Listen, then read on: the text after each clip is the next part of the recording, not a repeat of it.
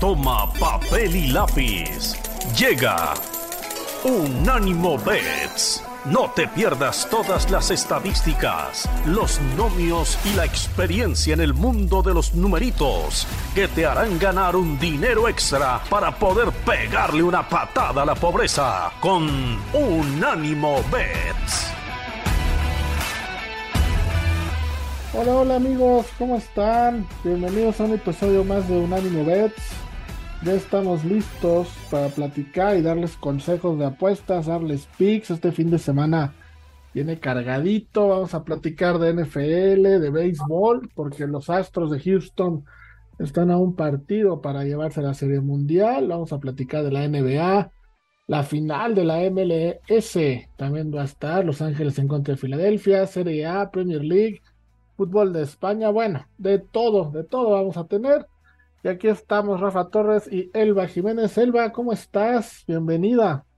Muy contenta, muy feliz, muy todo por estar contigo y compartiendo este tu sabiduría, la verdad, con la gente para que le den una patada a la pobreza. Sí, que urge, urge ganarnos unos billetitos en, en apuestas, ¿no? Porque viene Navidad, entonces hay que tener un dinerito extra para, pues para consentirnos, ¿por qué no? ¿Por qué no? El Thanksgiving y todos los, los gastos que se vienen. Exactamente, exactamente. Hoy vamos a empezar porque el domingo a las 12 del día, Buffalo, el que para muchos es hoy día el mejor equipo de la NFL, visita Nueva York. Ahí a la vueltita, ni siquiera tienen que mover tanto. Y van a jugar contra los Jets, un juego divisional donde Buffalo es favorito por 11 puntos y medio y tenemos altas y bajas de 45 y medio. Un partido que, vamos, yo no me imaginé que fuera a ser tan, tan disparejo, porque 11 puntos y medio me parecen muchos, porque los Jets lo están haciendo bien, pero no sé tú cómo ves el juego, eh, sientes que son muchos puntos, no son tantos. Josh Allen está jugando de una forma increíble, llega con récord de 6-1 y los Jets con récord de 5-3. Ay, pues sí, pero son los Jets, ¿no?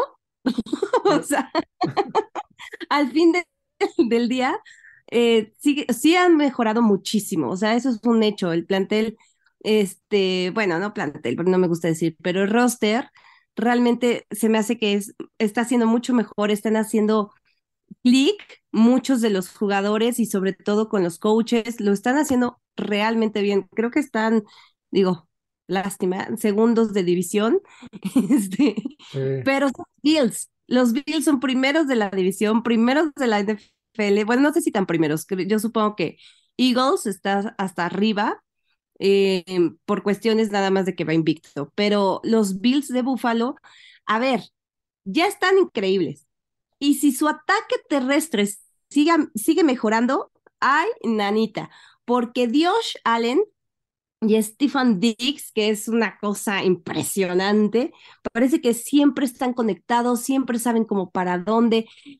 Mm, no creo que haya, bueno, sí, Mahomes, que haya otro coreback que pueda mm, alargar tanto la jugada y, y, hacerlo bien, que termine muy bien. Yo sí creo que está bien eso de tantos puntos, la verdad. Sí creo que cubrir la línea Bills y es más, hasta te voy a decir que 34-20.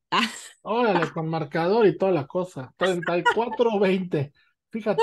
los Jets los odio. Pero no, ah. se me hace que sí, está mejor, ¿no? Pues sí, pero mira, para poner en contexto lo que dices de Josh Allen y Stephen Dix, Josh Allen eh, está comandando la ofensiva, la mejor ofensiva de la liga vía por, por pase, ¿no? Tiene 307 yardas en promedio por juego. Stephon Diggs es su, target al que más le lanza, ¿no? Y está empatado en puntos, eh, perdón, en touchdowns con 7. Ah, ah, tiene 764 yardas y 55 pases atrapados, ¿no? Entonces es impresionante lo de, lo de Buffalo. Eh, y, y, yo también creo que va a cubrir la línea. Yo también creo que los 11 puntos y medio son suficientes y me voy a quedar con, con eso, con los siete puntos y medio. pues sí, muy bien, hacemos muy bien los dos. Sí, oye, y después, bueno, a la misma hora hay otro juego también que me parece muy atractivo, que es el de Miami en contra de, de Chicago, ¿no? Miami y Tua, después de todo el rollo este que pasó, que si estaba lesionado, que las conmociones, que si no, que si sí. Miami va por todas las canicas esa temporada. Ya hizo un trade y fue por Bradley Chubb, este linebacker que era de, de Denver, eh, para redondear su ofensiva y sale como favorito de visita en Chicago por cuatro puntos y medio, altas de cuarenta y cinco y medio. Miami favorito de visitante. Vamos, esto hace rato que no lo veíamos. ¿Y, no lloraste con lo de Chop? Yo cuando lo vi dije, oh por Dios. Ah, mira, te voy a decir por qué no, aunque puede ser que sí.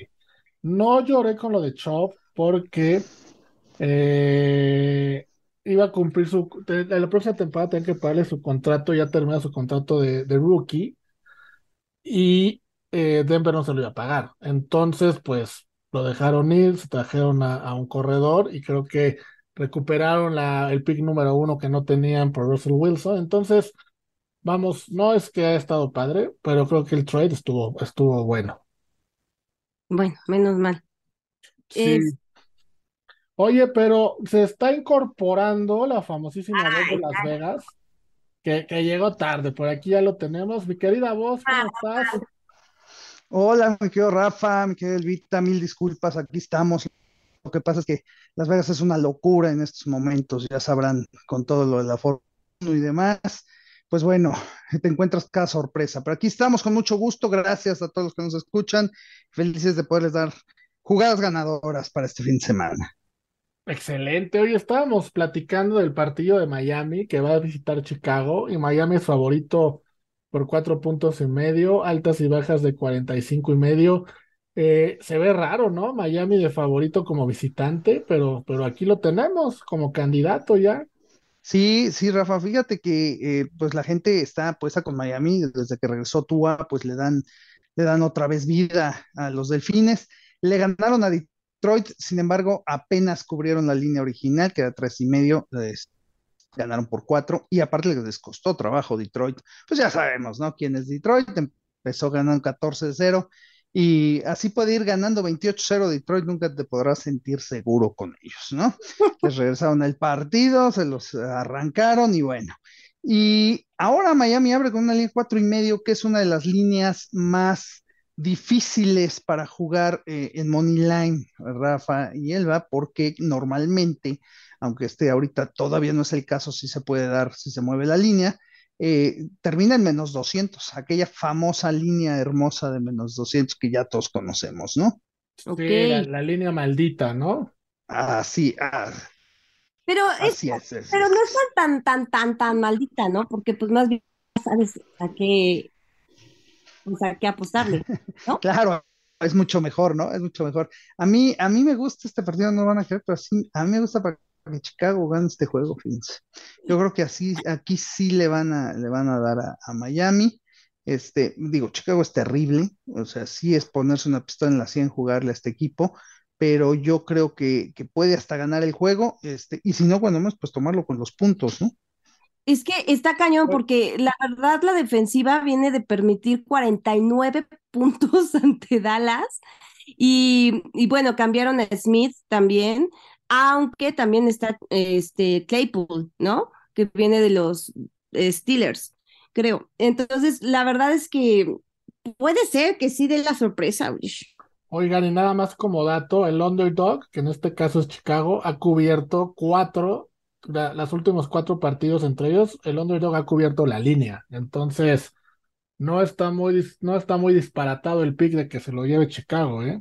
Sí, sí, fíjate, sí, la hora la, hay que tomar en cuenta que estos equipos juegan muy de vez en cuando, ¿no? Sí. O sea, digo, sí, eh, por lo menos cada tres años, una cosa así, ¿no? Muy casi nunca. Pero bueno, ahí está el primer. La rápido, vos, eh, abrimos el programa con Buffalo Jets. ¿Crees que Buffalo cubra la línea de once y medio?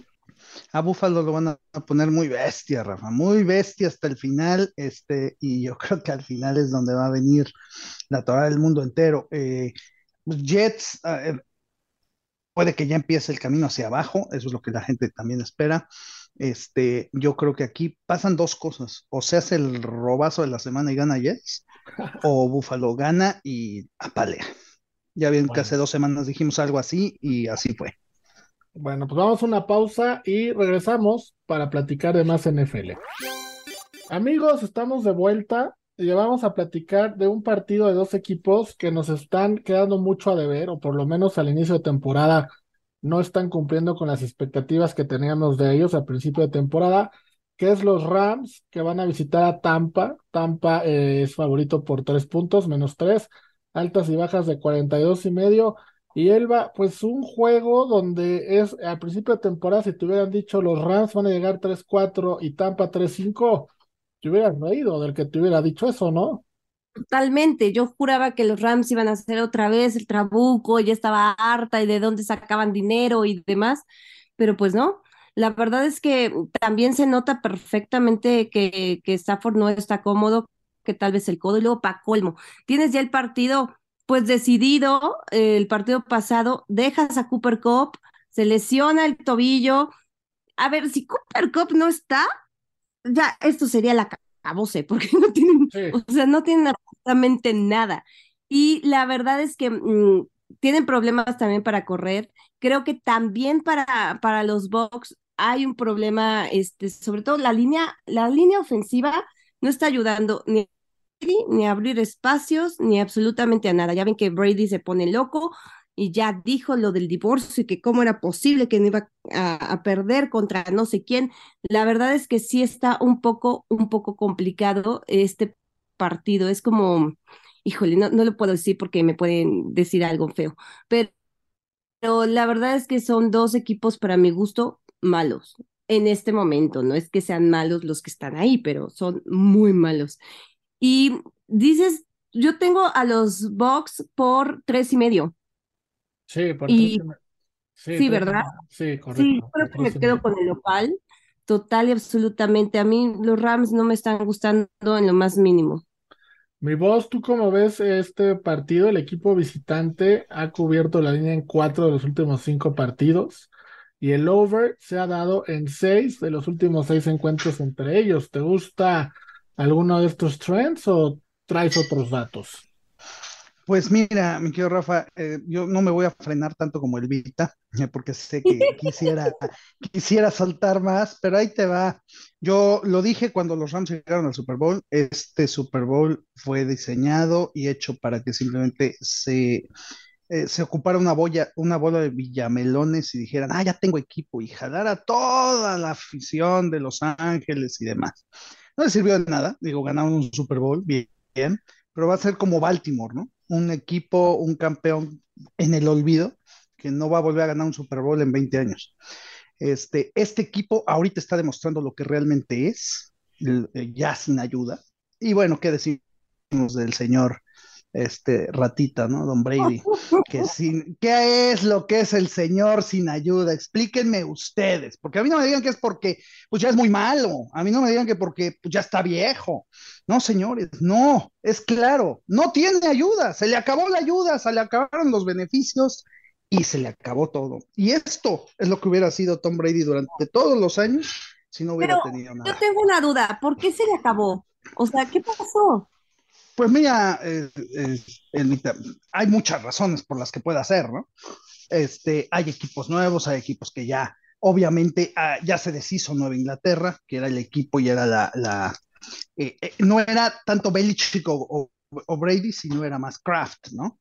Claro. Entonces ya se acabó este, el apoyo que tenían, tenían el apoyo eh, muy fuerte y hay que saber, político también en- en- durante muchos años, este, que también ya no está. Entonces hay muchas razones, pero eh, la cuestión pues más fuerte aquí es el, el divorcio no de Brady con su esposa, sino el divorcio eh, de entendimiento con Roger Godel. Eh, tuvieron problemas, se sabe que tuvieron problemas, este, y casualmente pues tuvieron problemas y se acabó, ¿no? Entonces, estas no son coincidencias y estos son informes que yo tengo aquí en Las Vegas, entonces tampoco lo estoy diciendo porque no quiera Brady, una cosa es que no quiera Brady y otra cosa es lo que está pasando. Entonces, bueno, regresando al juego, estos dos eh, equipos pues están así, precisamente. Entonces, la verdad es que yo creo que ya le toca a Tampa eh, salir de la, de la pobreza. Yo creo que Tampa va a ganar el partido, los Rams terriblemente. Yo creo que los Rams ganan hasta la semana que entra, que enfrentan a Arizona. Entonces, los dos se quedan con Tampa, con, con, menos tres. Sí, definitivamente. Bueno, yo me quedo con Tampa, yo si lo juego, eh, money line, ¿eh? Digo, nunca te juegues nada este, con este señor en los controles, pueden ganar por dos puntos. bueno, oigan, y otro partido que tenemos el domingo en la noche es el de Tennessee visitando Kansas City. Increíblemente Tennessee con récord de 5-2, y digo increíble porque nadie se lo imaginaba por cómo empezaron la temporada. Y los Chiefs están iguales en 5-2, parecería que estuvieran mejor. Los Chiefs son favoritos por 11 puntos y medio, altas y bajas de 44 y medio. Elba, ¿cómo ves a, a Patrick Mahomes? ¿Tennessee de verdad no tiene ninguna posibilidad en este juego? Pues no sé si no tengan ninguna posibilidad. Creo que el año pasado le ganaron a, los Chiefs. Y a ver, venimos de un partido que por supuesto no tenían a su coreback, que creo que ya regresa, que tampoco es garantía, ¿verdad? Tan ejido. Pero para lo que voy es que Derrick Henry superó las 200 yardas por tierra. Claro, si no estás lanzando, evidentemente, porque no tienes coreback, tienes que correr. Pero lleva cuatro partidos en fila con al menos 100 yardas. Está segundo en yardas por tierra en toda la NFL. Si no paran a este señor, los Chiefs están en problemas. Además, la defensiva de Tennessee creo que está jugando muchísimo mejor y pueden generarle mucha presión a, Patrick eh, eh, Mahomes, y puede parecer que regrese Intercept Holmes. No estoy muy segura, pero yo como que huelo a que eso va a poder suceder y me encanta que suceda, porque cuando quiere alargar y alargar y alargar tanto, evidentemente como todos los corebacks van y, arriesgan mucho el balón. Pero aún así, yo sí me voy a ir con los Chips, porque sí, los Titans no, no son mis favoritos, pero tienen que detener a fuerza a Derrick Henry, porque si no, va a ser eso una cabose. Y aunque la defensiva de los Chiefs ya no soy tan fan, la verdad, como que siento que dieron un buen salto la, semana la semana, la temporada pasada, creo que ahorita no están tan poderosos, la verdad. Oye, vos coincides con, Elba porque hay datos que, dirían lo contrario, ¿no? Por ejemplo, los Titans han cubierto la línea en cinco de las últimas seis ocasiones que han enfrentado a, Kansas City y eh, el underdog ha ganado cinco de las últimas seis veces. Yo también traería un análisis muy similar al de Elba, pero cuando veo estos trends digo, pues cómo es todo lo contrario. ¿Tú cómo lo ves? Pues mira, mi querido Rafa, tú sabes, este, y bueno, cualquiera que, me siga sabe que soy un adorador de los excelentes corebacks. Eh, para mí, después de que se me fueron mis corebacks en San Francisco, estrellas, el Montana, Young, eh, el siguiente coreback que yo admiré fue mucho Peyton Manning, este, y después Drew Brees para mí era lo máximo, ¿no? Eh, después de que se fue Drew Brees, la verdad es que como estaba la situación, dije, va a estar en chino que yo vuelva a admirar a un coreback de ese tamaño, ¿no? Eh, le falta, le falta mucho, pero hoy en día sí te puedo decir que así admiro a Mahomes. O sea, Mahomes para mí hoy en día es el mejor coreback de la liga, es una maravilla de tipo, tiene mucho, mucho futuro. Y Kansas, bueno, pues es un equipazo, ¿no? Entonces no me atrevería a jugarles en contra, pero bueno, ya, si vayan contra los borreos de la UNEFA. O sea, la verdad no es, no, o sea, No, no, no, no les jugaría yo en contra contra nadie. La verdad es que Kansas está hecho un monstruo, es un equipazo. Eh, todo está obviamente también en cómo se mueve el dinero. Este, ya vimos lo que pasó el día de ayer con, con Filadelfia y con Houston, que casualmente por un puntito no cubrieron. Este, puede que sea una situación igual, este, me, lo pongo a pensar, pero de que Kansas no pierde, no, no, no, eso es un hecho. No tiene nada que hacer Titans contra Kansas. Digo, de entrada dense cuenta, ¿no? Los dos están con el mismo récord y uno da 11 puntos, pues. Sí, digo, no, es, es, ilógico, ¿no? O sea, si hablamos de récords específicamente, es ilógico. Bueno, pues yo también coincido con los dos, me voy a quedar con Kansas y los once y medio y me voy a ir con las altas en este partido. Vamos a una pausa y regresamos para platicar de béisbol y de NBA. Vamos y venimos. Amigos, estamos de regreso y vamos a platicar del béisbol de las grandes ligas que eh, mi querida Elvita, mi querida voz, se podría definir mañana. Se podría definir mañana y yo no quiero decir nada, pero yo dije aquí, Astros en seis, shalala, shalala, shalala. Ganan los Astros, señores, cobro y cobro fuerte. Pero bueno, Elvita, ¿quién va a pichar el mañana y cuáles son las líneas para este partido? Claro que sí, mira, te voy a decir que los Phillies son, este, bueno, más 120, ¿ok? Y va a estar Zach Wheeler como abridor. Y de parte de los Astros de Houston están en menos 140 y Framber Valdez es el encargado de abrir este bonito juego. Sí, altas de 7 de siete cerradas, en menos 105 y menos 115. Mi querida voz, pues yo sé que tú dijiste que ganaban los Phillies, yo lo sé. No te me vayas a esconder ahorita. Eh, acuérdate, acuérdate. Pero a ver, ¿cómo ves el partido? ¿Crees que se defina eh, mañana? ¿Tendremos un séptimo encuentro? ¿Tú cómo estás leyendo todo esto que está pasando en la Serie Mundial? Pues mira, mi querido Rafa, primero que nada, déjame decirte que si traes tu jugada a seis juegos, cúbrete, porque mañana no se acaba esto. Ah, de plano, de plano. firmo, de plano. Y no me escondo para nada, al contrario, voy a salir victorioso con los brazos arriba, porque este va a ser un asalto a mano armada. ¿Quién cree hoy en día que Filadelfia regrese y gane los dos, juegos en Houston? ¿Quién? Nadie. Ah, eh, muy bien, Elvita, muy bien, Elvita, tú eres una persona inteligente y sapienzuda. Este, la verdad sí, eh, haces bien, porque es, yo me, me, voy con la mía. Filadelfia va a ser el robo en la sede mundial y todo está planeado para que sea con amor, ¿eh? Porque nada más te digo una cosa, cada vez, esto es informe que les doy de aquí en Las Vegas, eh, fidedigno, cada vez que se fue Filadelfia arriba en la serie, en el juego 1 y en el juego 3, se triplicó la cantidad de apuestas a Houston a ser campeón. ¿Por qué? Porque se, se bajaba obviamente el momio a positivo, más 100 y más 120. Entonces, imagínense la cantidad de apuestas que no entraron en esos juegos, ¿no?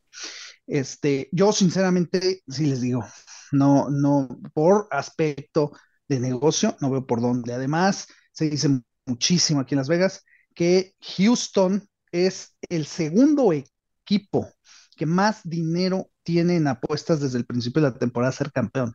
El primero fueron los Yankees y Houston es el segundo. Entonces, no es nada más lo que van a pagar si la serie se gana por lo que le metieron en la serie, sino todo lo que viene atrás. Entonces, bueno, eh, yo me voy con la casa, la casa no pierde, eh, a menos que haya jugadas muy fuertes de verdad con Filadelfia, lo cual dudo, porque no creo que ni su familia les juegue ahorita. Entonces me quedo con Filadelfia que regrese y gana la serie mundial, exactamente. Me quedo con Filadelfia, gana los dos en Houston y Matres Mac va a tener que dormir en un colchoncito. Justo, justo te iba a preguntar de Mattress Mac. Un cuate como él que apuesta, que apostó un millón de dólares, ¿no? Y que lo hace tan público. Tres, tres millones. Tres millones de dólares. Y lo hace tan público. ¿Qué tanto mueve eh, los casinos? ¿Qué tanto mueve las líneas? ¿Qué tanto le afecta al apostador común, corriente, como podríamos ser nosotros, por ejemplo? Pues mira, mi querido Rafa, nada más te voy a dar un dato. Matres Mac es íntimo amigo de uno de los directivos más fuertes de BetMGM. Muy fuerte. Eh, ¿Eso qué te puede decir? Yo, yo no, no le creo. Todo, ya con eso yo no le creo.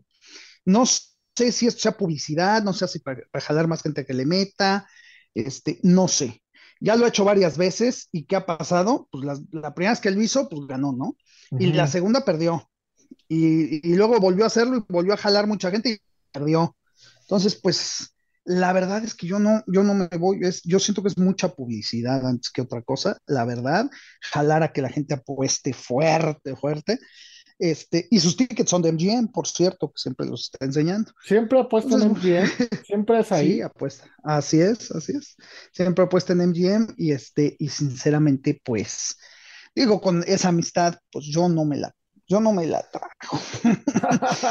la verdad, para ser sincero, no me la trago. Yo creo, sinceramente, yo les recomiendo hoy en día a nuestros amigos, no paga nada ya jugarle a Houston a ganar. este, yo le jugaría un poquito a Filadelfia a hacer el regreso, a hacer la hombrada de ganar los dos en, en Houston. Además, menos 140 en el juego 6, Rafa, es bajísimo. Perdón, pero es bajísimo. Después de haber ganado los últimos dos juegos y poder acabar la serie, era para que estuviera en menos 180, menos 190, mínimo. En 140 se me hace muy bajo. Entonces, pues primero que nada, creo que gana Philly eh, la serie, pero si se llega a dar el regalo, no se va a dar en seis juegos, yo creo que se va a dar en siete. Elvita, ¿tú cómo lo ves? Pues yo ya había dicho, según yo, si tienes también apuntado que dije Philly 7. Ay, sí. Sí, ¿no? Sí, Ahora igual que la voz, ¿no? No, pero sí, sí, sí. Sí me apoyó, sí me apoyó, sí me apoyó. sí, es raro, Rafa, es muy raro. Entonces, pues no se me Ah. puede olvidar. No, no se me puede olvidar, que dije eso, no pasa muy yo seguro. antes le iba a los Phillies, este, cuando estaba Cliff Lee, que se me hace muy lindo. Era buen pitcher, ¿no? Físicamente me vale un comino. I know, I know, mujer, pero este, eso fue, y entonces por eso les iba, y porque los Astros, aunque se supone y dice la voz que me gustan los equipos tramposos, la verdad es que no me encanta. Ese- esa es otra que yo le quería preguntar a la voz. A ver, los Astros son el equipo más tramposo de la historia de las mayores, ¿no? De las ligas mayores de béisbol. Comprobado, castigados, ahí sí no es una teoría de conspiración. Si son los equipos más tramposos, tú nos has enseñado a no apostar en contra de los equipos tramposos. Totalmente. ¿Y, y ahorita qué pasó? Eh, te voy a dar el, el ejemplo exacto, que Rafa, que bueno, obviamente no es comparado a, a irse invicto toda una temporada, pero ¿qué pasó con los Patriotas cuando se fueron invictos? Ah, Ah, ya. salud. Eran, eran, era- eran el ser más fuerte del universo. ¿Quién, quién les jugó un centavo en contra en el Super Bowl? Nadie, ¿Quién? nadie. Bueno, a lo mejor, a lo mejor tú, a lo mejor tú. A lo mejor yo, yo- yo siempre jugué en contra y digo, gané dos. Tres, perdón, con el de. Filadelfia. Tres, gané tres, que, que me, me dio mucho gusto. Pero esa es, esa es la, la- lo que pasa.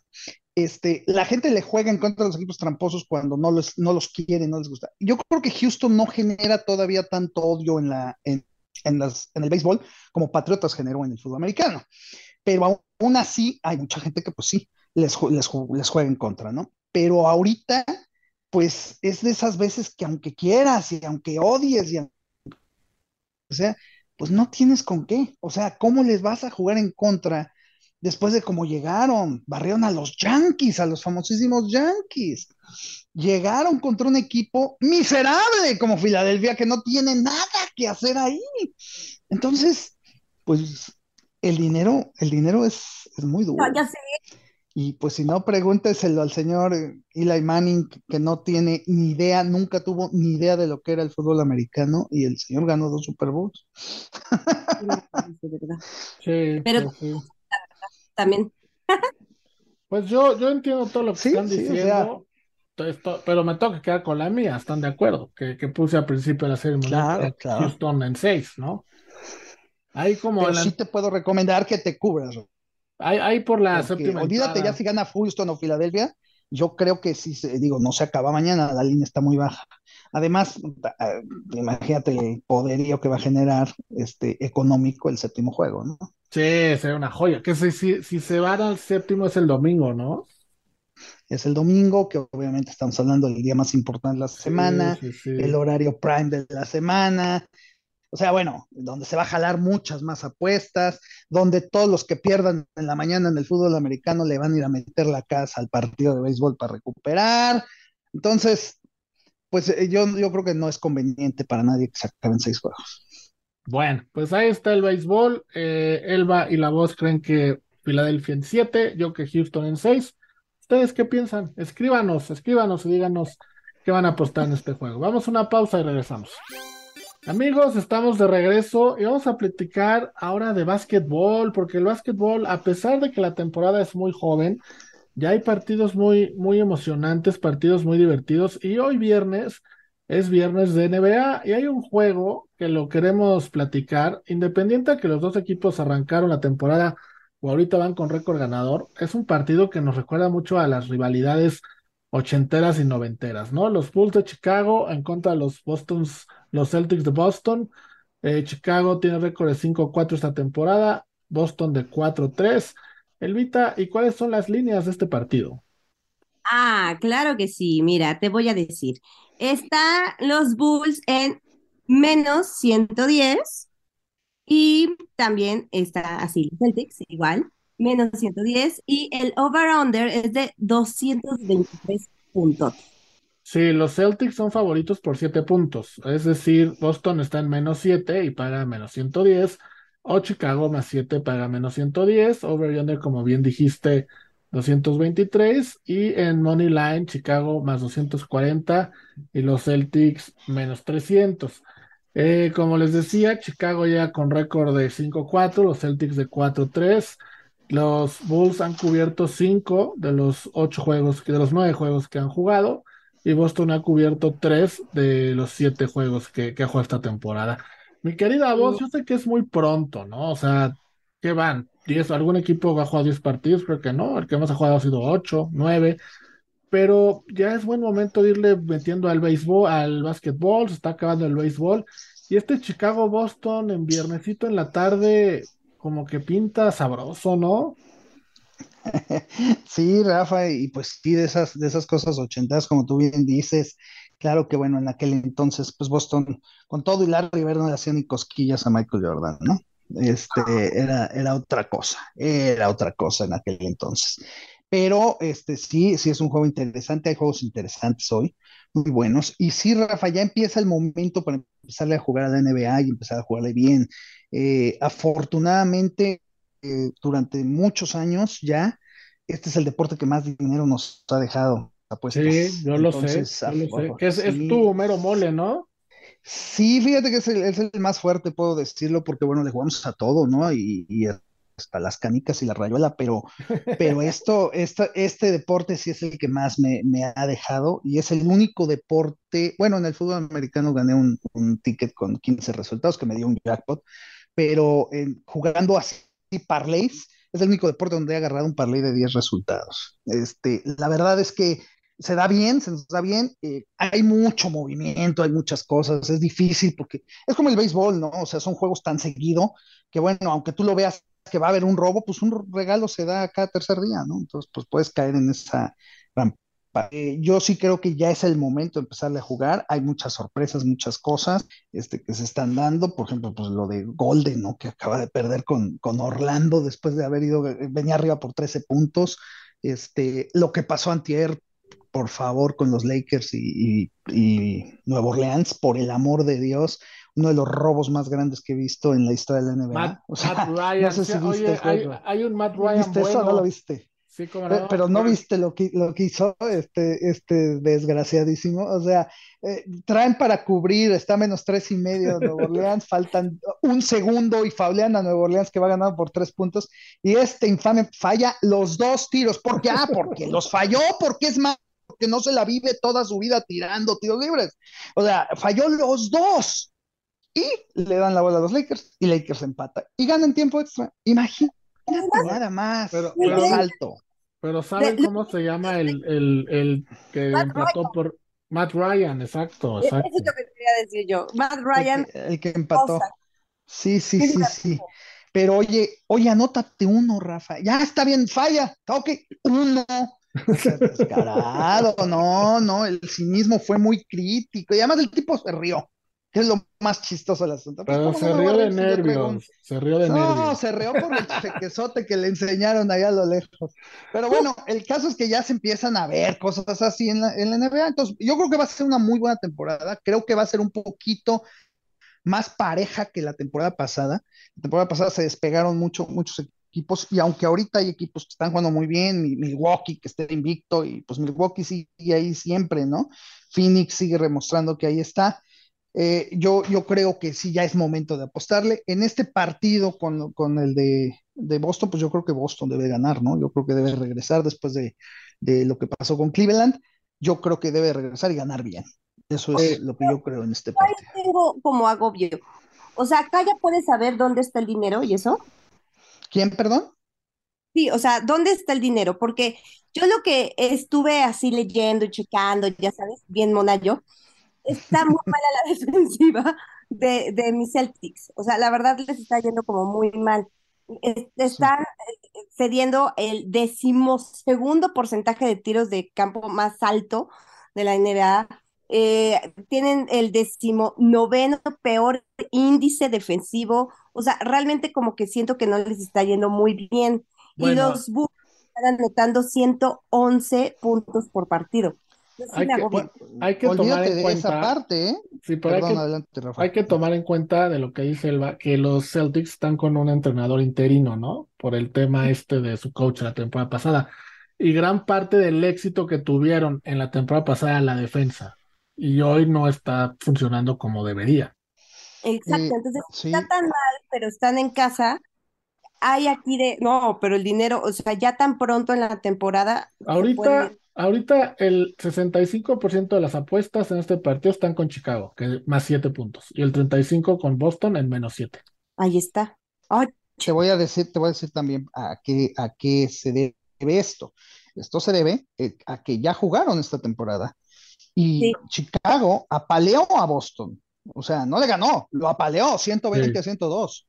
Entonces, también eso se debe a que, a que jale el dinero. Y como dice bien Elba, pues Chicago está, eh, perdón, Boston está un poquito inestable. Lo que les pasó con Cleveland, pues ahí sí, para que veas, está dinero con ellos y, y- y no, pues no, no pasó. Entonces, la verdad es que creo que sí, ya regresará Boston a jugar este eh, otro tipo de básquetbol. Me gusta mucho Chicago a la primera mitad porque lo van a agarrar más cuatro. Y yo creo que a la primera mitad o va ganando o van empataditos, por ahí se la llevan. Yo creo, creo que Boston se despega en la segunda mitad y, y San se acabó, ¿no?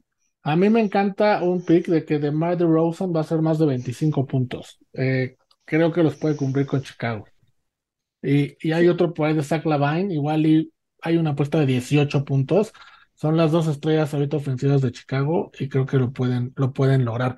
Vamos rapidísimo porque se nos acaba el tiempo al siguiente partido, que es justamente el de los Lakers. Jazz visita el Fórum de Los Ángeles. Lakers es favorito por dos puntos. ¿Tú cómo lo tienes, Elvita? ¿También así? ¿O, o altas y bajas de cuánto? Y altas y bajas de 227 y el money line de más 115 al Jazz de Utah y menos 135 a los Lakers de Los Ángeles. A los Lakers de Los Ángeles. Nos queda un minutito nada más, mi querida voz. ¿Vale la pena apostar a los Lakers ahorita, después de lo que ya nos, des- nos describiste que pasó? Pues es que mira, después de lo que pasó, Rafa, eh, Utah, por mucho que traiga un récord de 6-3, Utah este año no es para nada ni la sombra de lo que fue el año pasado, así que yo creo que Utah es eh, llamará de petate, como le diríamos clásico, ¿no? Yo creo que eh, Utah después se nos va a voltear y va a tener récord perdedor. Eh, ahorita, obviamente, jugar contra Utah, haber jugado y haberle ganado a Denver y a Nueva Orleans, pues Utah eh, no tiene nada a comparación de Denver y Nueva Orleans, por eso es que ahora la línea la da Lakers. Yo creo que aquí se voltea. Yo creo que aquí la lana va a estar muy, muy fuerte con los Lakers y eso va a hacer que Utah siga ganando, porque Utah es el clásico caso que hay en la NFL, ¿no? Eh, que estaba en la NFL porque ya se acabó, de que todo el mundo iba en contra de Gigantes y de Jets, porque cómo iban a ir, cómo iban, y todo el mundo iba a perder y pierde y pierde, ¿no? Pues ahorita estamos igual, con Utah como es un equipo que no debería estar como está, pues hay mucha gente que está en contra de ellos esperando a que pierda y pierda y pues Utah sigue ganando, ¿no? Sí, son unos Jets cualquiera del básquetbol. Ah, sí. Así es. Pero, Así es. pero bueno, ahí están las apuestas del básquetbol para hoy. Hoy empieza la, la jornada, aprovechen, son buenos picks. Es un deporte muy divertido y como dice la voz, es donde se hace mucho dinero. Elvita, un gusto, un placer, muchas gracias. Hombre, el placer es mío, de verdad. Muchísimas gracias. Sigo aprendiendo hartamente con los profesionales de esta situación. Mi querida voz, como siempre, un gusto hablar contigo de deportes americanos. No puedes estar con nosotros en esta ocasión por cuestiones laborales en el fútbol, pero eh, te esperamos la próxima semana. Por supuesto que sí, Rafa, al contrario, un fuerte abrazo y gracias, Elita, por las palabras. Yo también, el placer es todo mío, la verdad. Y ustedes, amigos, cuídense mucho. Bueno, no, cuídense, sí, cuídense y espérenos que regresamos con Monse para platicar de, de fútbol. Ahí venimos. Bueno, amigos, pues vamos a platicar ahora de, de fútbol. Vamos a platicar un poquito de fútbol porque hay muchos partidos muy interesantes. Eh, no porque haya acabado la Liga Mexicana, el fútbol termina, ¿no? Sigue habiendo cosas muy buenas para apostar. Y eh, aquí al lado, nuestros vecinos, o donde estamos nosotros, porque a veces estamos en Miami y a veces en, en México, se juega la final de la MLS, Los Ángeles Fútbol Club en contra del Philadelphia Union. Y para eso llega Monse. Monse, ¿cómo estás? Bienvenida. Hola Rafa, muy bien, estoy muy bien. ¿Tú cómo estás? Bien, también, todo en orden y listo para, para platicar un poquito con nuestros amigos de fútbol, después de que hablamos de NFL, de básquetbol y de béisbol. ¿Cómo ves la MLS, Monse? Los Ángeles, el equipo de Carlitos Vela es favorito para salir campeón en menos 134, el empate en los 90 minutos en más 300 y el Philadelphia Union hasta más 333. A mí como que la línea del Philadelphia Union se me hace muy exagerada, ¿no? Porque cada uno fue campeón de su conferencia. Filadelfia, los dos hicieron 67 puntos, eh, eh, insisto, en su conferencia, pero Filadelfia solo perdió cinco partidos de 34. Fue el equipo que menos partidos perdió. Fue el equipo que más goles anotó con 72 y el que menos recibió con 26. Entonces, numéricamente Filadelfia es mejor, por poquito, pero mejor. Y como que la balanza está muy inclinada a Los Ángeles, ¿no? La calidad de local lo está poniendo muy, muy favorito. Sí, Rafa. De hecho, eh, en los, en el bloque de la semana pasada de la MLS tuvimos los dos picks correctos. Fueron los dos este, que nosotros dijimos, los que iban a, a jugar en esta final de la MLS. Y estoy de acuerdo contigo, pero e, en todo lo que me dices referente al Filadelfia, porque sí, de hecho también fue la mejor defensiva y ofensiva de las conferencias. Esto también ya lo habíamos hablado eh, en el bloque ante- de la semana pasada, Sí, o sea que fue el mejor equipo de, de todos, ¿no? sí, No solo de su conferencia y su estilo de juego, eh, pues es de mucha verticalidad, son muy rápidos hacia el frente y los dos equipos le ganaron en la final por, bueno, tres cero ganó LA y Filadelfia ganó 3 a uno que de hecho empezó perdiendo. Sí, dio la vuelta, dio un muy buen partido, en particular Julián Carranza hizo un partido muy bueno, pero sí, sí creo que esta, esta eh, localía de LAFC sí les va a dar mucho, mucha ventaja, porque ya hemos visto ese estadio se pone, ¿no? O sea, sabemos que tiene una afición que pues es de las mejores, ajá, exacto, que es de las mejores, y LAFC tiene un fútbol muy representativo de la MLS, que ya también lo habíamos hablado, que tiene mucha, mucho espectáculo, mucho gol, entonces, eh, pues no creo que sea tan radical la diferencia, pero sí pienso que el favorito es LA y creo que tiene todas las armas para ganar. Carlos Vela, ya también este, te lo mencioné, pero pues hay que volver a mencionarlo. Es uno de los jugadores más asistidores a gol de, de la MLS. También Sí, tienen a, a Cristian Arango, que ha tenido mucha efectividad al frente. Entonces, y además es la, primer, la primera final que juegan los dos equipos. O sea, esto es algo que trasciende en, en sus clubes. Entonces, por eso creo que por la localía y por todo, estar en muy buen momento y concuerdo con, con que el AFC va a ser este, es favorito y tiene las de ganar. Estos dos jugaron el 8 de mayo, eh, eh, justo en este estadio, en el estadio de Los Ángeles, y empataron 2-2. Fue un muy buen partido. Apenas empezaba la temporada y es el antecedente más reciente que hay de un enfrentamiento entre ellos. Justo ese partido que, que jugaron, que empataron, sucedió en una racha donde Filadelfia empató cinco partidos de forma, de forma consecutiva. Y ese fue el tercer partido. Habían empatado con Montreal en casa, con Nashville de visitante y luego con Los Ángeles de visita y empataron dos en casa otra, de, seguidos, ¿no? Fueron una racha de cinco empates, justo se dio ese empate de, de Los Ángeles, Filadelfia. Y del otro lado, eh, ese empate para Los Ángeles cortó una racha de tres partidos consecutivos ganados y después tuvieron dos derrotas consecutivas. Entonces, es una, una parte importante esa, ese antecedente, más no, no el único, no, no por eso quiere que vayan a empatar. Hay más datos que a mí me llaman muchísimo la atención que tiene que ver con los goles. Filadelfia promedia normalmente en todos su, en la mayoría de sus partidos, más de 2.7 goles por partido y Los Ángeles 1.90. Filadelfia hace más goles que, hizo más goles que Los Ángeles. Y en la parte del over y del under, el 73% de los partidos de ambos fueron over de 2.5 y en todos los partidos de local de, de, Los Ángeles y en todos menos uno de los partidos de visitante de Filadelfia, ambos equipos anotaron. Entonces, Monse, se espera un, un, o sea, si nos basamos en los números, van a quedar 6-5. ¿No? 5-4. sí, sí, sí, sí, se espera un over así de muchísimo y creo que es, es correcto, Rafa. Creo que es de las ligas que podemos esperar este tipo de, de, finales. Lo que sí también te puedo decir es que yo creo que va a ser mete gol Los Ángeles, mete gol Filadelfia, mete gol Los Ángeles, mete gol Filadelfia. O sea, creo que va a ser un partido muy entretenido en, en, ese aspecto. Y estoy totalmente de acuerdo, creo que esta estadística es muy, estos números no uh, son como muy claros porque se repiten uh, to, casi todos los juegos, ¿no? O sea, es algo yeah. muy eh, que se dio durante toda la temporada. Entonces, justo yo te iba a decir que sí, que si, si le van a meter a este partido, que le metan a los overs, porque yo creo que sí, sí se va a dar algo algo por el estilo. No creo que, que, toda la temporada hayan metido esa cantidad de goles y en la final se vayan a hacer chiquitos. Sí, Entonces... yo tampoco, yo tampoco. Yo coincido contigo. El over me gusta muchísimo de dos y medio, que está en menos 167. Y el ambos anotan, que está en menos 175.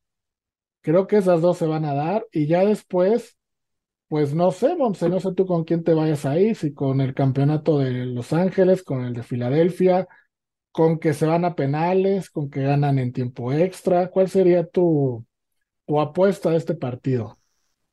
Uy, pues mira, Rafa, ahorita ya que lo mencionas, como podríamos tomar, es que las finales siempre son muy, bueno, para mí siento que son difíciles para apostar, porque todos, te, se puede esperar todo, pero ya que lo mencionaste, que diste la, eh, los, el dato de que empataron la última vez, pues podría ser, ¿no? Que queden también empates y se vayan a, a penales, ¿no? A, hay tiempos extras. Sí, mira, sí, el sí, partido hay... se decide en prórroga, o sea, en tiempo extra, te paga más 600 si dices que sí y menos 1000 si dices que no. Y lo mismo en penales, más 600 si dices que en penales, menos 1000 si dices que no en penales, ¿no?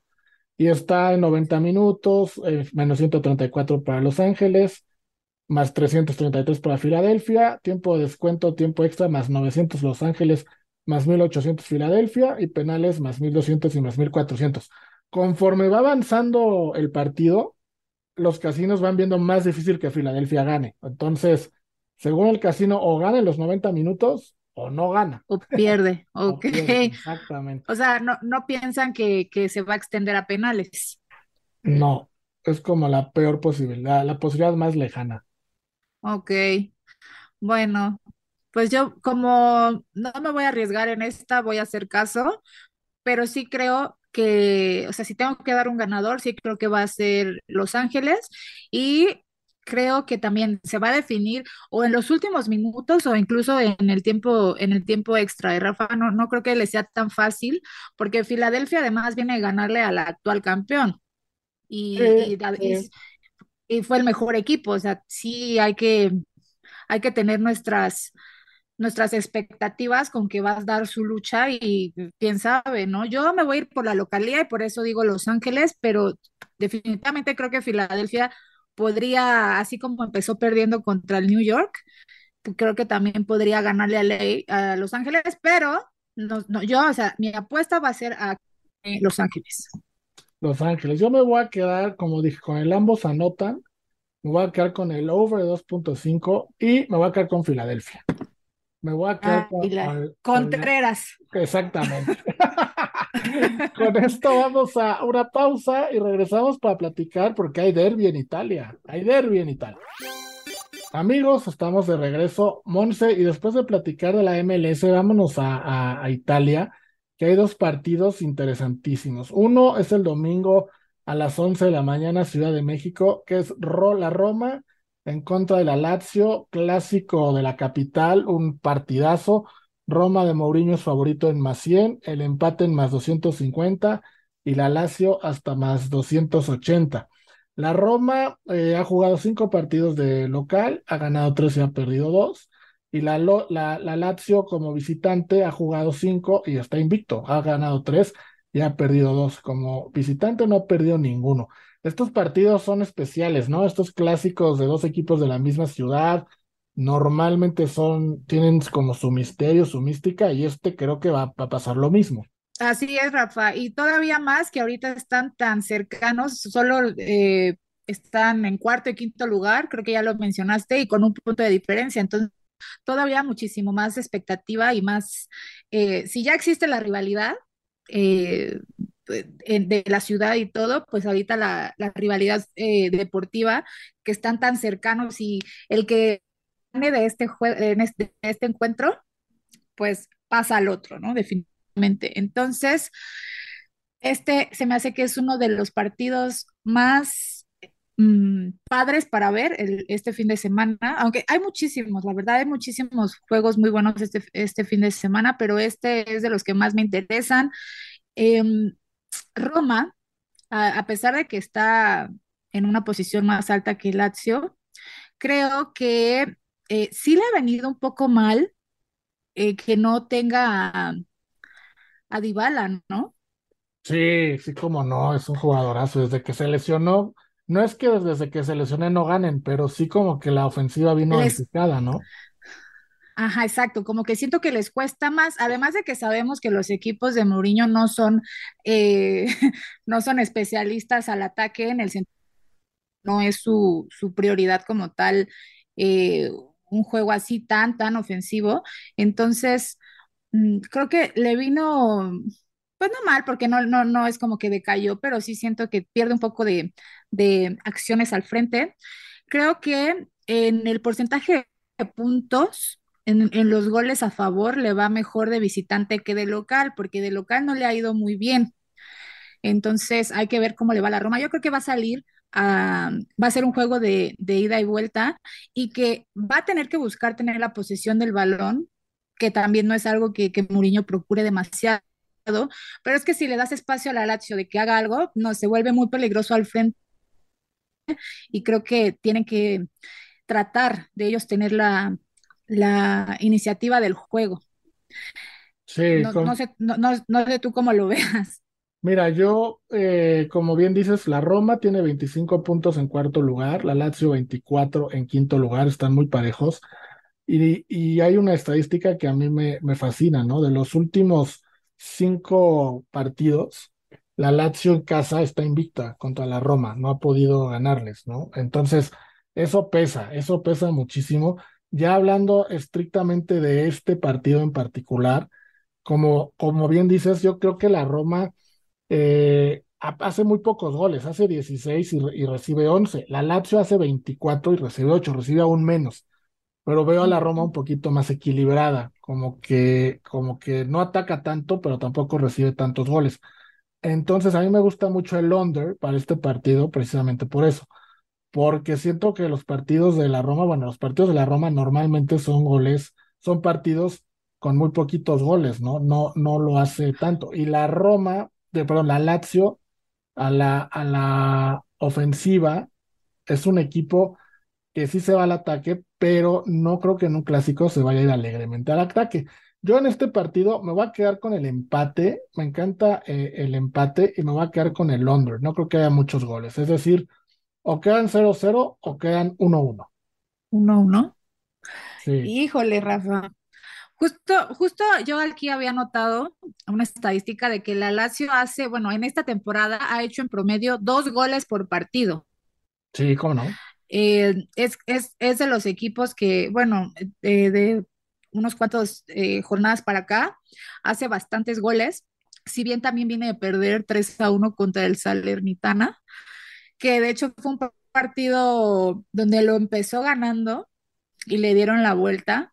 Mm, ahí hubo como que algunas desconcentraciones y errores defensivos que, son cosas que no, no suele cometer tanto la Lazio porque es la mejor, bueno, es la segunda defensiva, ¿no? Tiene solo ocho goles, como lo mencionaste, en contra.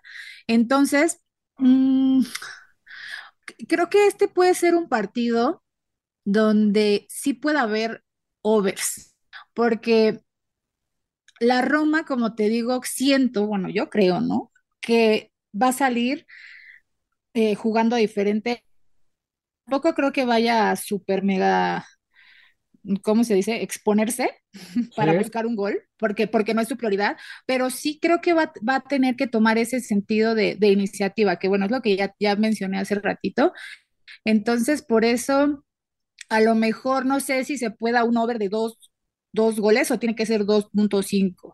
2.5, sí, a fuerza. Tendría que ser, o sea, el over se cobra a partir de los tres goles. Si hacen dos. De los tres. Ajá, no, no se cobra. Por eso yo me voy con un under, ¿no? Creo que va a haber o cero goles, o un gol, o dos goles.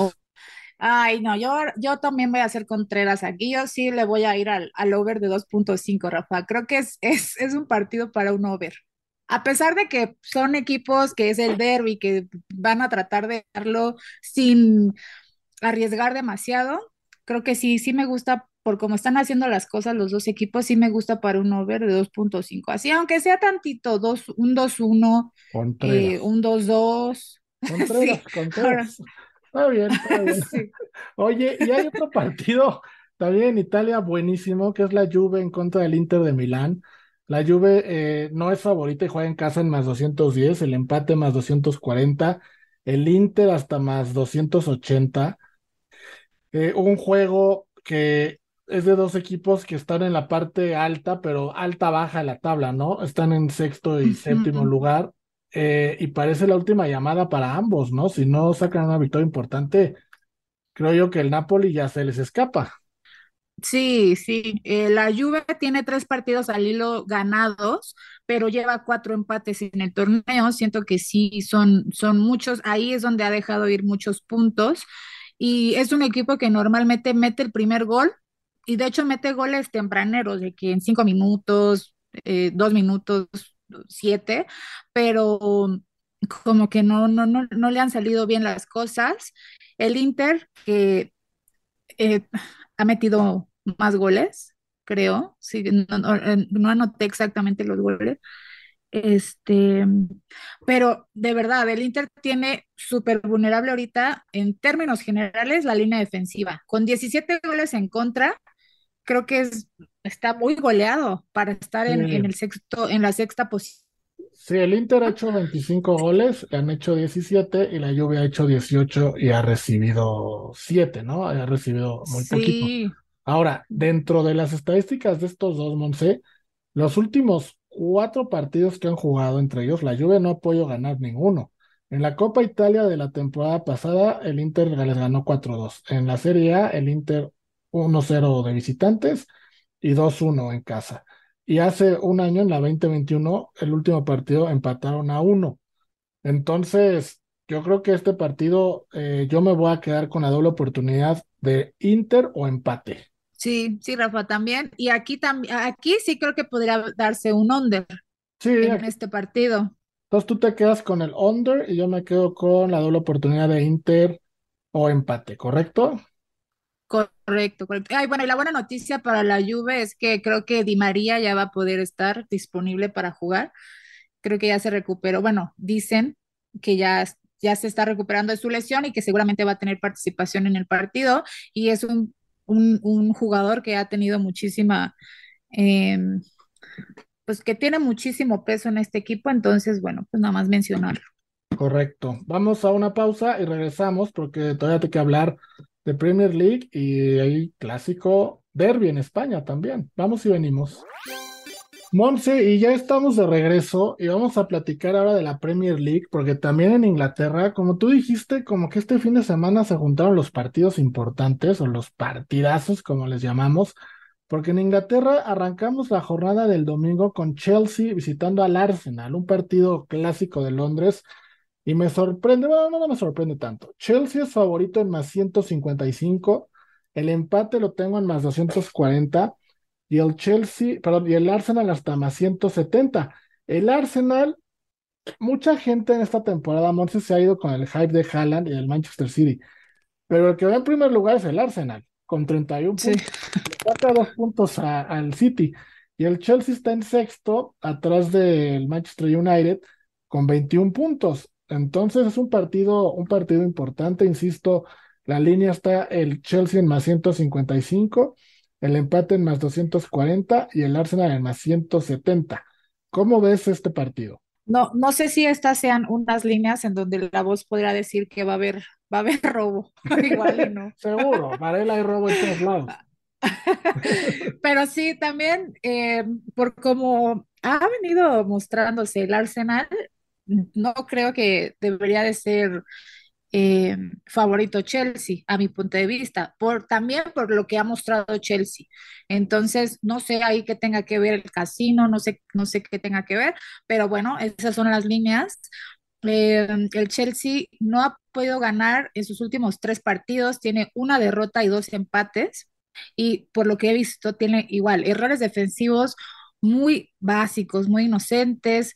En el último partido de la Premier, que fue contra el Brighton, perdieron 4-1 y en los primeros cinco minutos ya habían tenido tres ocasiones de peligro al arco, o sea, el rival, el, el Brighton, y en uno de esos cayó el gol que es algo que no te esperas que le pase al Chelsea. Ya después le costó trabajo, y lo intentó, pero ya le costó trabajo retomar. Y bueno, 4-1 se me hace exagerado que haya caído el Chelsea, porque no juegan mal. Entonces, eh, en cambio, por ejemplo, la Champions League les está yendo muy bien, eh, terminaron como eh, primer lugar en su grupo, entonces son, son partidos, ¿no? Y, cada partido es diferente, no significa que si pierdes 4-1 ya el peor equipo o, si ganas, ¿no? Pero sí, no te esperas que, que, que, un equipo como el Chelsea tenga tantos errores defensivos en un solo partido. Este partido que mencionas, el de Brighton en contra de Chelsea, tenía un o tuvo un ingrediente especial. Hay que recordar que el, técnico actual del Chelsea, Graham Potter, fue técnico del Brighton empezando la temporada. En Inglaterra, te como entrenador, te puedes cambiar de equipo a la mitad de la temporada, no tienes que esperar a que acabe. Entonces, Graham Potter era empezó la temporada siendo entrenador del Brighton. Entonces, ¿crees, ¿crees que ya le sabían lo que iba a hacer? Pues yo creo que los jugadores del Brighton le jugaron al Chelsea con todo, como para decirle, mira, nos dejaste, te fuiste al mejorcito y todo, y te vamos a ganar 4-1, ¿no? La gente en Brighton estaba muy enojada, le abucharon todo el partido, o sea, sí fue un ambiente muy hostil. No digo que por eso hayan perdido, pero sí fue un partido lleno de emociones encontradas, de sentimientos. Pues él hizo ¿qué te digo? Los primeros ocho partidos los, los dirigió en Brighton y cambió a Chelsea cuando Chelsea corrió a Tuchel, ¿no? Entonces, sí fue un partido complicado. Y del lado del Arsenal, sí, y del lado del Arsenal, Arteta lo está haciendo excelente. Vienen de ganarle 5-0 al Nottingham Forest y de empatar un partido en Southampton 1-1, de esos que el Arsenal siempre perdía. Yo este partido lo veo bravísimo, Monse, creo que es el más bravo de todos los que estamos analizando de pronóstico reservado, pero me voy a quedar con el ambos anotan, no voy a ir con marcador. Sí, sí, sí, Rafael, yo creo que es, es buena apuesta porque es muy incierto qué puede pasar. Yo nada más voy a decir que lo que me gusta mucho del Arsenal y creo que es uno de sus, de sus principales ventajas o virtudes es que no dependen de un solo jugador ofensivo, tanto los, los medios como los delanteros tienen gol y mucho, o sea, ahí se dividen de que cuatro o cinco. Y entonces se le hace más complicado al rival poder generar las marcas efectivas a la ofensiva, porque realmente todos son peligrosos en ese equipo. Y ya lo hemos visto, ¿no? Martinelli, Gabriel Jesús, Bukayo Saka, Odegaard, están jugando increíblemente bien. Yo creo que esta sí puede ser su temporada. Entonces, em, quiero decir que el, quisiera dar un, resultado de quién creo que pueda ganar, pero vamos a, dejárselo a, a nuestros radioescuchas que, que nosotros decimos que es reservado, ambos anotan y a ver qué pasa, ¿no? Sí, vamos a ver, a ver qué pasa, que la gente nos diga qué va a apostar, quién va a ganar en el Chelsea Arsenal.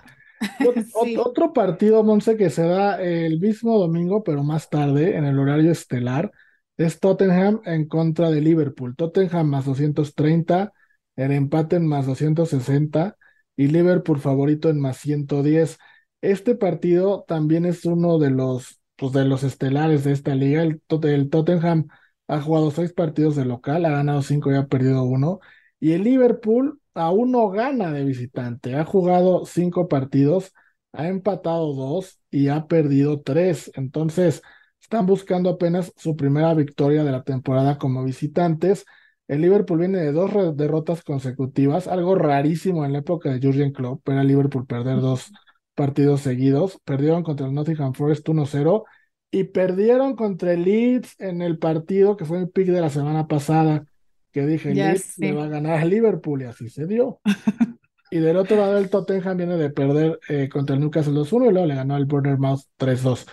Entonces, yo no sé, Monse, si el Liverpool enrache tres derrotas consecutivas ya sería alarmante para ellos. Sí, ya sería alarmante. Y además este es un partido que sí te podría decir que lo podría perder fácilmente, porque nada más, yo creo que yo lo salé, Rafa, porque nada, más dije que Liverpool eh, me caían bien y pésimo, pero, creo me, cae bien que pagas esas cosas. ¿Te cae bien? Sí, claro, si Liverpool pierda, yo encantado la vida. Ah, entonces está bien, está bien, Rafa. Pero bueno, como dices, yo dije la semana pasada, no creo que si ya perdieron contra el último lugar de, la tabla, no creo que pierdan contra el Leeds y fueron a perder contra el Leeds. Lo voy a repetir, no creo ahora que si ya perdieron contra el Nottingham Forest y contra el Leeds, que vayan a perder contra el Tottenham. Pero este es un equipo bravísimo. Eh, eh, tienen estilos similares a mi punto de vista porque eh, les encanta también como hacer pase rápido, llegar rápido a la portería rival para, para este, meter goles, pero en términos de goleadores, por así decirlo, pues Tottenham se los lleva de calle con Harry Kane. Entonces, eso es lo único que a mí me, me sería ah, una alarma, por así decirlo, porque tienen a Harry Kane. Lo que sí que Minson no va a estar porque sufrió una fractura cerca del ojo en, el partido de Champions de, la semana. Entonces, pues bueno, de todos modos, salió a la mitad del partido, creo que empezándolo en el primer tiempo, y aún así ganó su encuentro el Tottenham. En, eh, yo creo que sí les va a hacer falta, pero tampoco es así una pérdida tan tan grave, ¿no? Y el Liverpool, pues eh, siento que está por todos lados, porque en la Premier está muy mal, pero en la Champions ya fue, ya le ganó 2-0 al Napoli, que también, o sea, nadie se lo esperaba, porque el Napoli estaba también súper bien, está súper bien. Entonces, por eso te digo, como que no sé si solo se están enfocando en la Champions o qué pase en la Premier, que no les están saliendo las cosas. Voy a, tomar el mismo pick que el partido pasado. Yo digo que va a haber, ambos anotan, pero tampoco me voy a animar a dar un marcador, que diga un, este, un ganador. ¿Tampoco? Ay, a ver, quiero escucharte, Rafa. Dime. Yo creo que el Liverpool no va a perder. Así como dije que contra el Leeds iba a perder, yo creo que en este partido no va a perder. Voy a tomar la doble oportunidad. Ah, voy a tomar la doble oportunidad de, Liverpool empate, porque yo sí no veo, así como veía claramente que iban a perder contra el Leeds, no los veo perder un partido seguido. Y contra el Tottenham es esos partidos del orgullo donde no pueden perder. Entonces yo voy a tomar la doble oportunidad de Tottenham, perdón, de Liverpool empate. Ok. Mira, Rafa, en esta no, voy a hacer contreras porque ya la semana pasada me callaste la boca, entonces es muy buena. Tampoco, tampoco, es, muy, es muy buena esa, entonces yo opino lo mismo. De la doble oportunidad me parece buena opción. Bueno, pues vamos a una pausa y regresamos para platicar de Betty Sevilla, otro partidazo en España. Amigos, estamos de vuelta y Monse, tenemos un derby en España del Betis en contra del Sevilla. Este partido me llama mucho la atención porque normalmente, históricamente, el Sevilla es el equipo importante de, de, la ciudad, ¿no? Y el Betis siempre ha sido como el equipo chico, el que iba, el que iba mal. Y ahora se han invertido los papeles totalmente. El Betis está en la cuarta posición de la liga con 23 puntos Y el Sevilla está en la posición 18 con 10, peleando eh, pues por no descender. descenso. Ajá, si hoy Ujú. acabara la temporada, de hecho descenderían por diferencia de puntos, pero descenderían. Para este partido el Betis es favorito en más 120, el empate está en más 220 y el Sevilla lo tenemos hasta más 260. No sé tú cómo veas el partido, Monse, pero vuelvo a lo mismo. Ahora, también, eh, perdón, dos entrenadores sudamericanos que se conocen perfecto, Manuel Pellegrini por el lado del Betis y Jorge Sampaoli, que ahora lo llevó el Sevilla para tratar de salvarlos argentino. Va a ser un partido, se hace espectacular, independientemente de la posición que tiene el Sevilla. Sí, no, eh, los resultados que ha tenido el Sevilla em, no necesariamente reflejan que jueguen mal, ¿no? De entre semana jugó en Champions contra el Manchester City y empezó ganando el juego.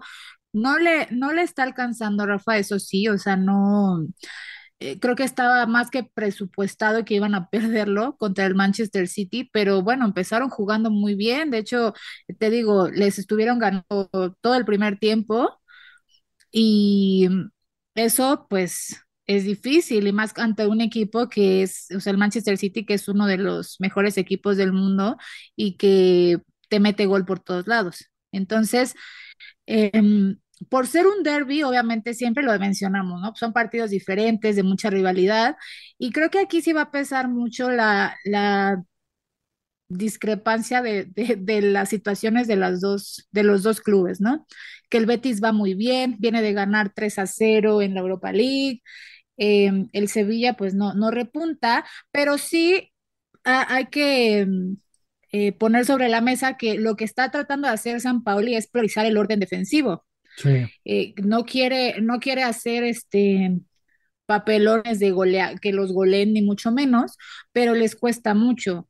Eh, tienen la línea de cinco atrás y buscan literalmente así con balonazos, o bueno, no balonazos, ¿no? Pero conectar rapidísimo con los delanteros que no andan finos. Entonces es muy difícil hacer ese tipo de, ese modelo de juego cuando básicamente tú dependes de tus delanteros, ¿no? Si no están finos, es, es imposible.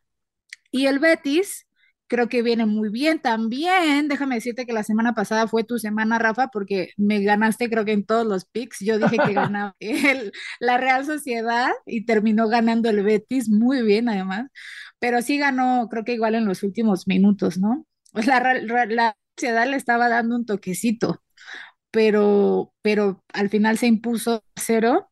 Que fue súper buen pick, no sé si lo metiste o si solo lo sí, no, sí si lo metí, sí, sí lo aposté. Ese y el de Leeds, los dos los jugué. Ay, pues qué bueno, Rafa, porque te fue súper bien. bueno.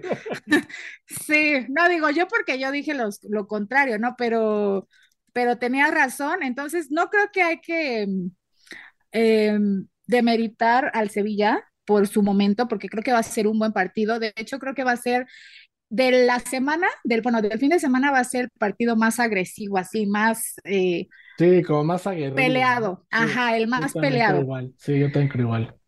Y por lo mismo, no voy a dárselo eh, al Betis. Yo creo que esto puede ser fácil en un empate, pero sí creo que va, que puede haber overs.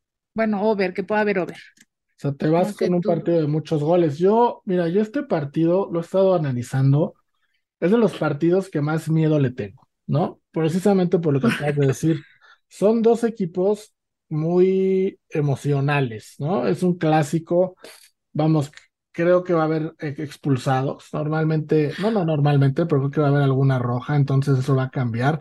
Cuando uno de estos dos se está peleando tanto como el Sevilla, hacen los partidos ríspidos, eh, insisto, es un clásico, no va a ser nada fácil para el Betis, pero eh, el Betis creo que lo está haciendo muy bien esta temporada, ¿no?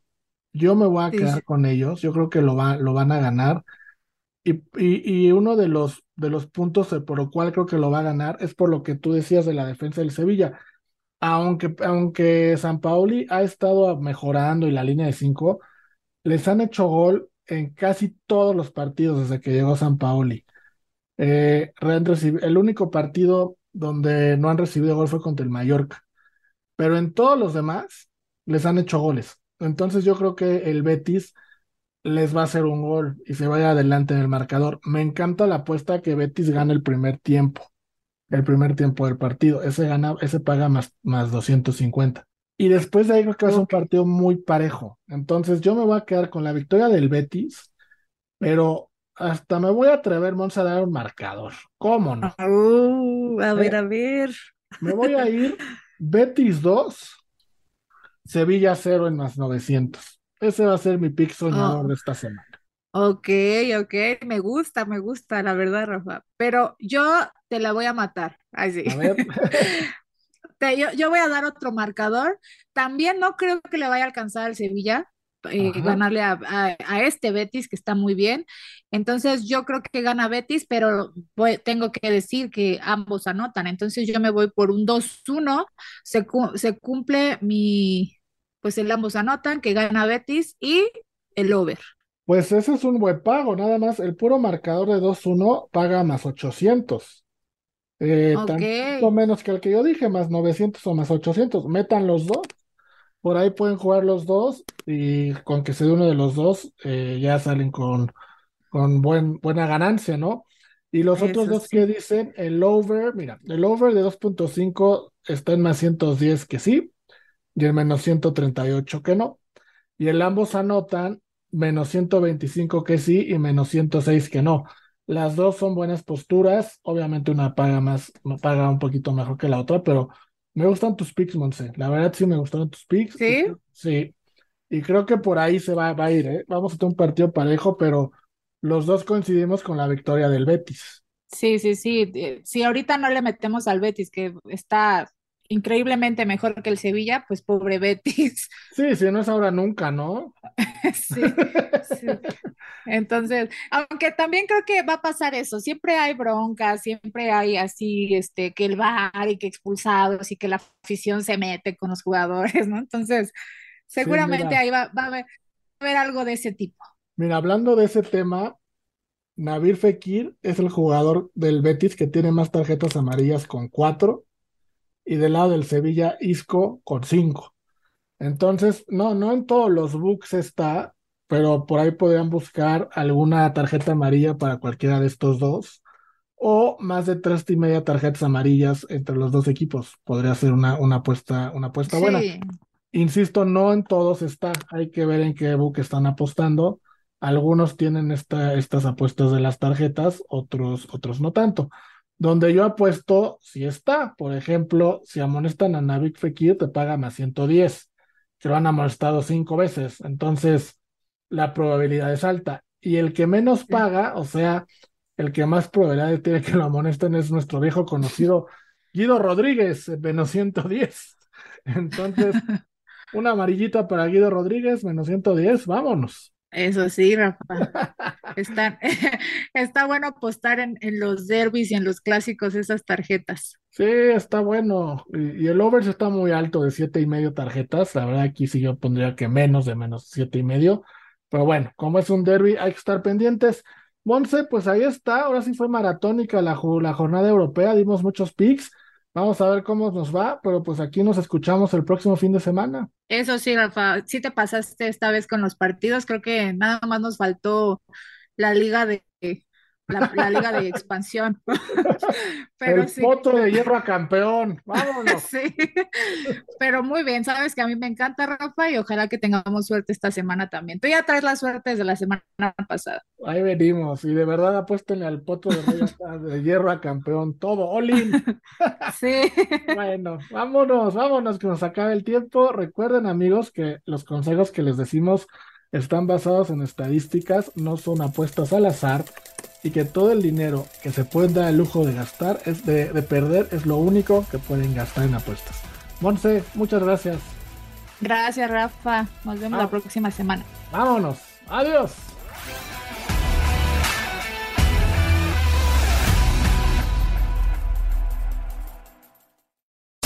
Unánimo, una plataforma que exalta la fusión del deporte y la cultura latina, una manera diferente de vivir tu pasión.